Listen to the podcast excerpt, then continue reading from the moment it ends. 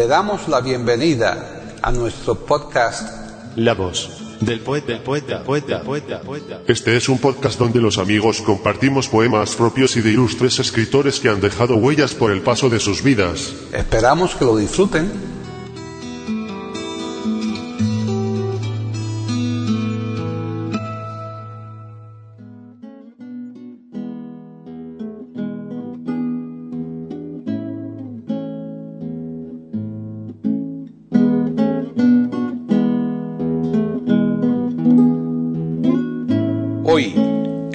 Del poeta de eiberoamérica.com, Paquita Sánchez Calvarro presenta a Luis Prendes declamando poemas de varios autores.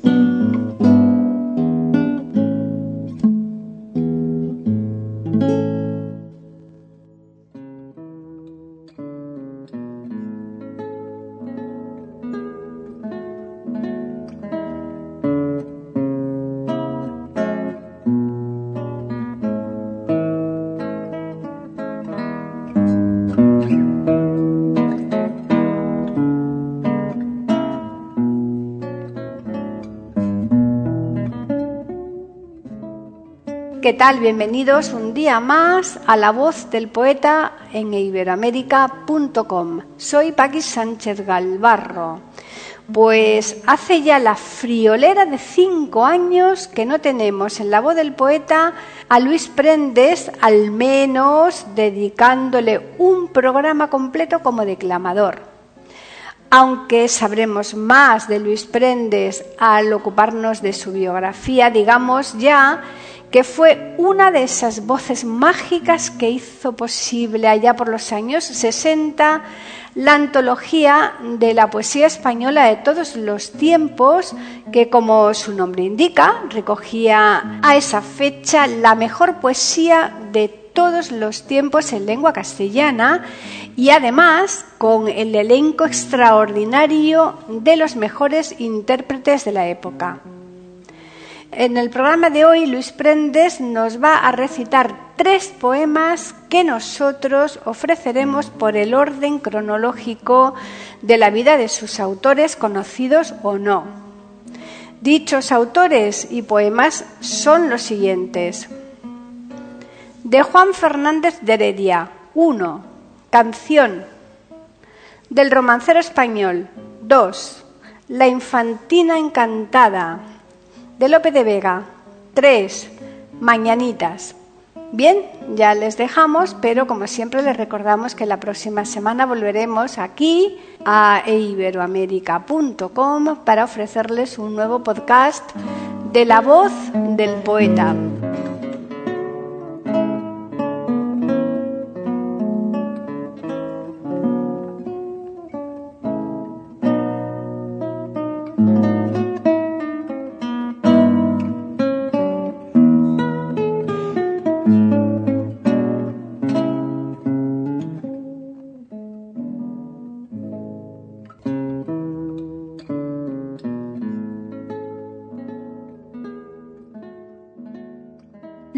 Prendes Estrada nace el 22 de agosto de 1913 en Melilla y fallece el 27 de octubre de 1998 en Madrid.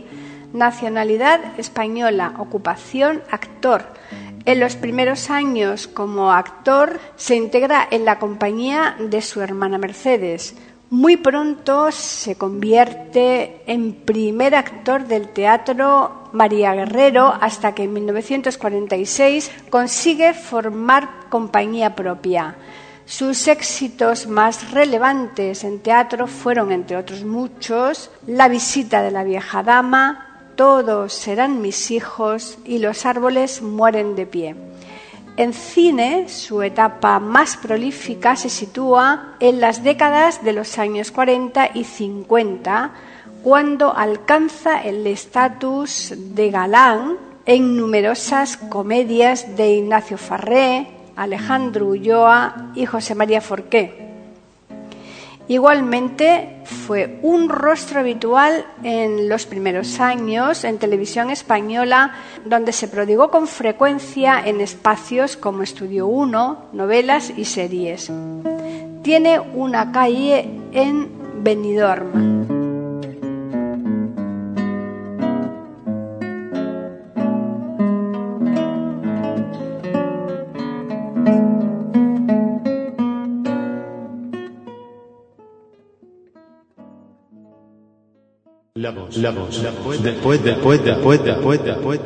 Aquí en iberoamérica.com y radiogeneral.com.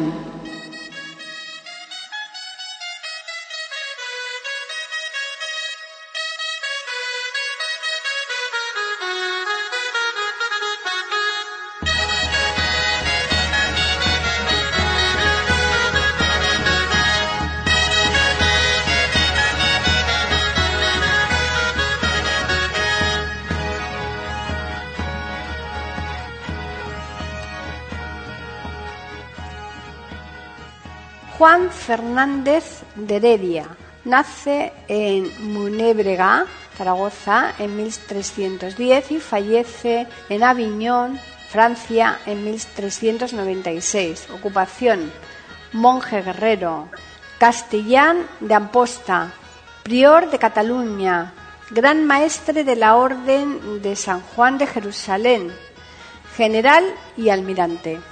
Participó en la Guerra de los Cien Años. Escritor, mecenas, diplomático y político español al servicio de Pedro IV de Aragón. En cuanto a sus trabajos literarios, históricos y humanísticos, fue el patrocinador de un escritorio similar al que en Castilla produjo Alfonso X el Sabio, la mayor parte de su obra manuscrita fue a parar a manos de Íñigo López de Mendoza, marqués de Santillana, mientras que otros ejemplares recalaron en la biblioteca de Benedicto XIII el Papa Luna. Finalmente se conservan en su mayoría en la Biblioteca Nacional y Escurialense, donde acabaron llegando desde las colecciones reales. Toda su obra fue vertida al aragonés. Lo más importante fue que gracias a la presencia de Heredia en Rodas se encargaron las primeras traducciones de Tucídides y Plutarco a una lengua romance. Si su gran crónica de España es una compilación de obras familiares a Occidente, en la historia griega no solo utilizó textos vertidos de lenguas vulgares como Roman de Troye, sino que intentó construir una historia medieval de Grecia, Francia y Bizancio. Crónica de los conquistadores en dos partes. Crónica o libro de los emperadores, Crónica de la Morea o libro de los fechos et conquista del Principado de Morea. Flor de las historias de Oriente. Libro de Marco Polo. Libro de actualidades o grandes flores. Secretos de los secretos. Historia troyana. Vidas semblantes Discursos de la historia de la guerra del Peloponeso, Orosio y finalmente Cartuliario Magno.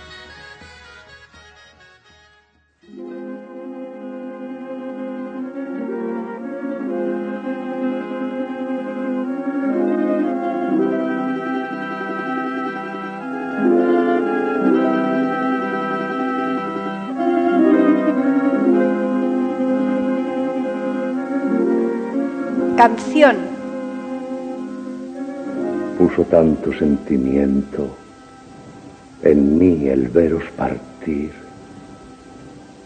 que la pena del morir de pequeña no la siento, porque el cuerpo detollido de sentir penas doliente ya no sabe lo que siente, porque no tiene sentido.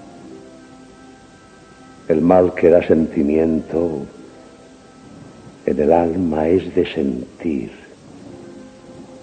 que la pena del morir de pequeña no la siento. Quien a dos amores ama, a traición sáquenle el alma. Sin ninguna compasión muera muy peor que digo, el traidor que fuere amigo de ley tan fuera razón. Y pues hace tal traición que en dos partes se derrama, a traición sáquenle el alma.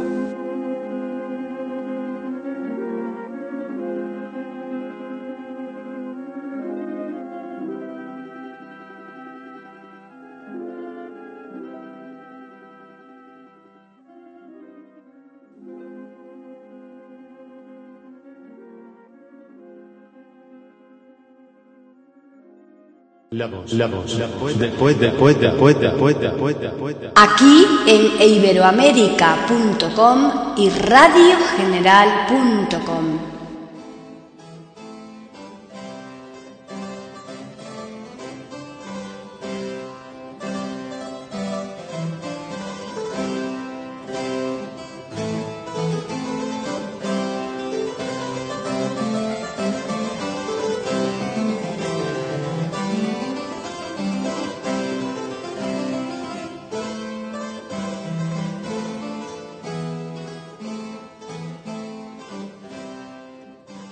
El romancero español es un grupo de cortos poemas de origen medieval desgajados de los cantares de gesta y poemas épicos castellanos a partir del siglo XIV y transmitidos en forma oral hasta el siglo XIX, en que, a merced del interés que el romanticismo sintió por la literatura medieval, Agustín Durán empezó a recogerlos en sus famosas colecciones de romances antiguos y romanceros, Valladolid, 1821, ampliado luego con el título más célebre de romancero general. Ya en el siglo XX, Ramón Menéndez Pidal y su escuela emprendieron su compilación exhaustiva y empezaron a ordenarlos y estudiarlos. Muchos romances provienen del siglo XV y se conservan gracias a coleccionistas contemporáneos de estas composiciones que compraban en las ferias en forma de pliegos sueltos y que elaboraban con ellos los llamados cancioneros de romances. Este es el romancero viejo, pero desde el siglo XVI y hasta la actualidad, ciertos autores, Lope de Vega, Góngora, Quevedo, Sor Juana Inés de la Cruz, Ángel de Saavedra, Unamuno, Juan Ramón Jiménez, Federico García Lorca, Gerardo Diego, entre otros, empezaron a imitarlos enamorados de su idiosincrasia, formando un nuevo corpus de poemas al que se le llamó romancero nuevo. Estos romances poseen autor conocido, no se transmite de forma oral sino impresa y están divididos en cuartetas de versos asonantados. Existen diferentes clasificaciones de romances atendiendo a distintos criterios. Por su cronología, los ya expuestos. Por su estructura interna, poseen una trama narrativa en la que se distingue un marco una situación inicial, una complicación y una resolución. Como característica del romance, el final es trunco o abierto y la inclusión de diálogos es un recurso muy utilizado. La clasificación más habitual es históricos, por ejemplo el del Cid, carolingio basados en los cantares de gesta franceses, batalla de Roncesvalles, fronterizos, narran los acontecimientos en el frente con los moros durante la Reconquista, novelescos, con gran variedad de temas inspirados frecuentemente en el folclore español y asiático. Líricos son una libre imaginación. Épicos cuentan las hazañas de héroes históricos, vulgares o de ciegos.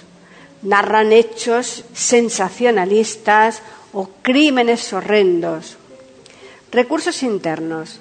Repetición léxica, reiteración de un vocablo, destacando aquello en que se quiere que el lector haga hincapié.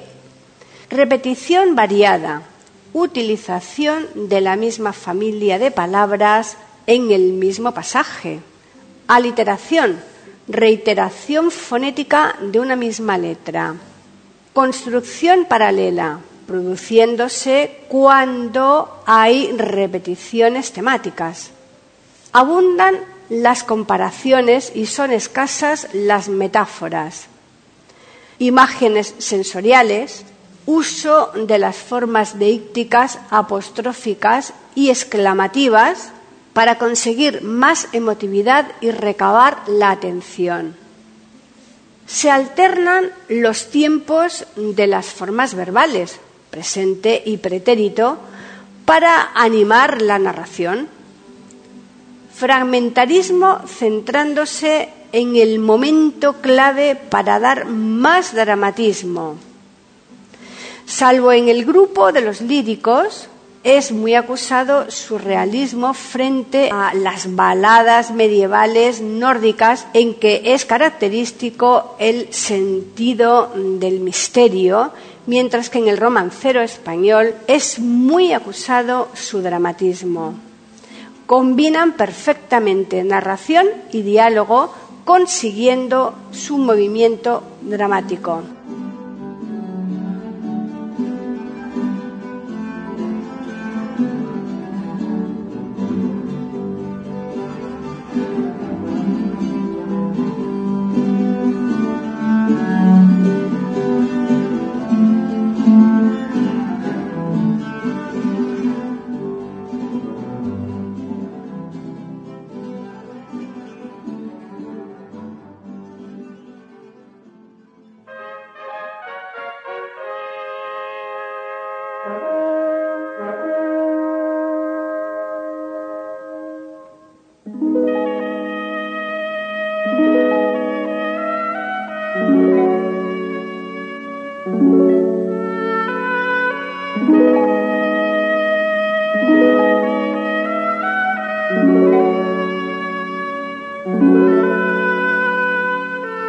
Infantina encantada. A cazar va el caballero. A cazar como solía.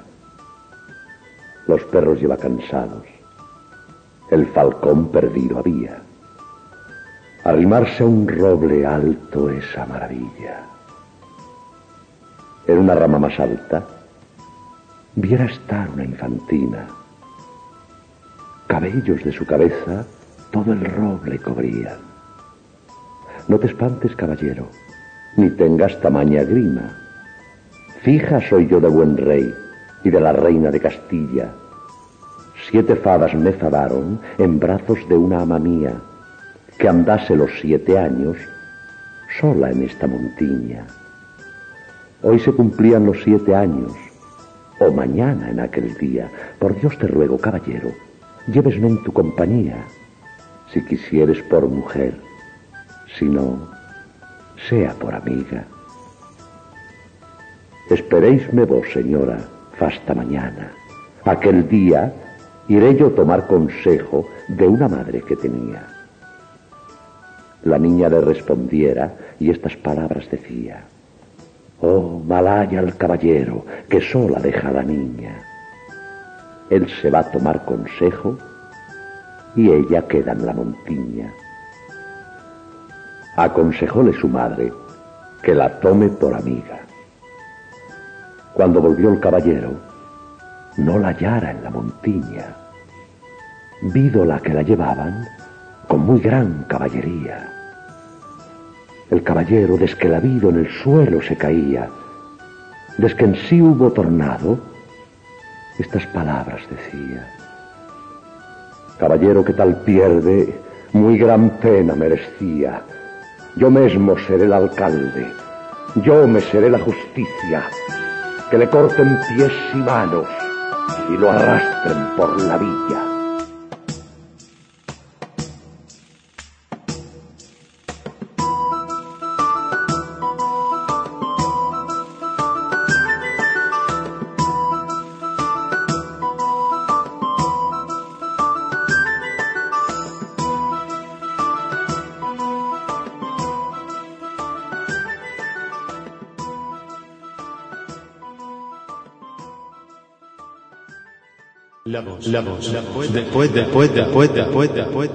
Aquí en iberoamérica.com y radiogeneral.com.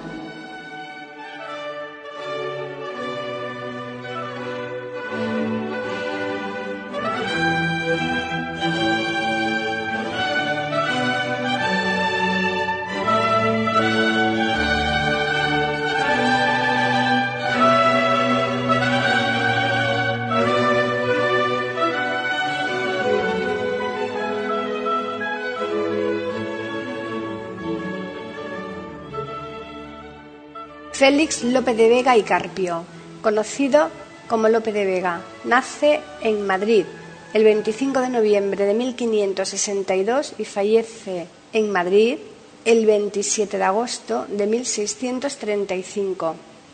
Fue uno de los más importantes poetas y dramaturgos del siglo de oro español y uno de los autores más prolíficos de la literatura universal. Se le denominó Fénix de los Ingenios y Cervantes decía de él que era un monstruo de la naturaleza. Se le atribuyen unos 3.000 sonetos. Lope no quiso presentar un poemario desestructurado, pero tampoco quiso renunciar a presentar en sociedad sus versos amparados por su nombre. Optó por la fórmula de engarzarlos en una novela pastoril, Arcadia. Esta obra fue la más impresa en el siglo XVII. En su obra narrativa intercala constantemente la poesía.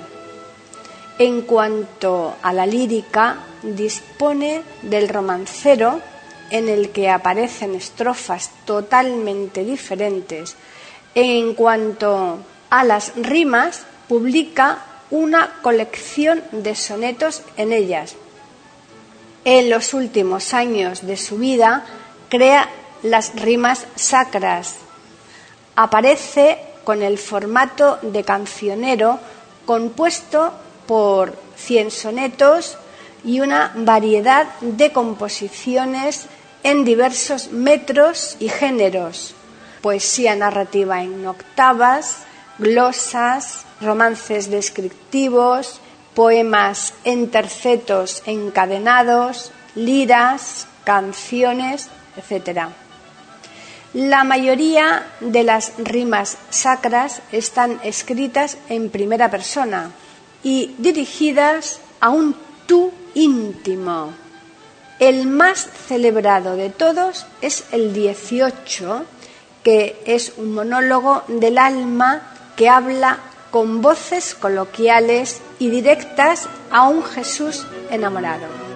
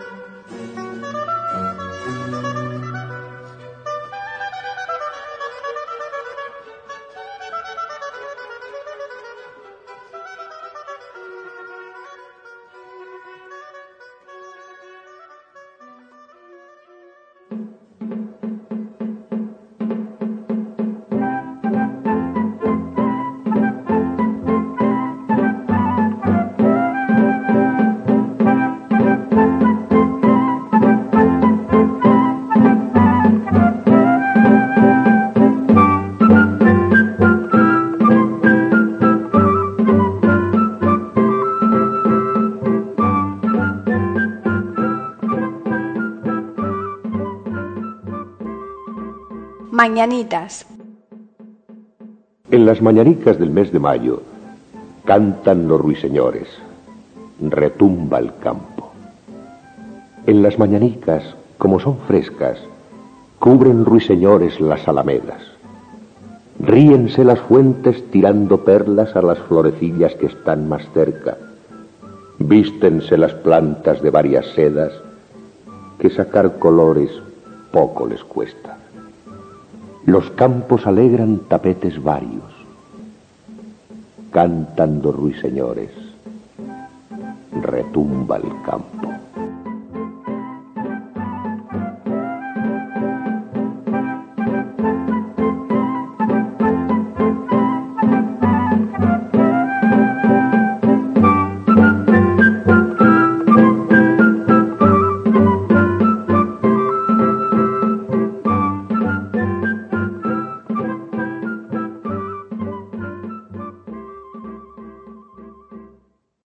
Voz del poeta. La voz del poeta. La voz del poeta.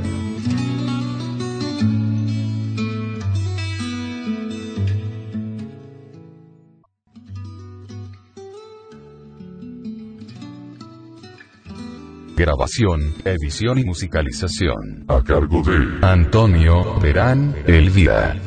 Le damos las gracias por haber aceptado la invitación para escucharnos. Te invitamos a participar con algún poema de tu inspiración o si tienes alguna sugerencia, escríbenos al correo. Pueden escuchar otros de nuestros podcasts en eiberoamerica.com. Ahora apaguemos la luz y dejemos descansar la voz del poeta. Mientras exista en el mundo una mujer hermosa, habrá poesía.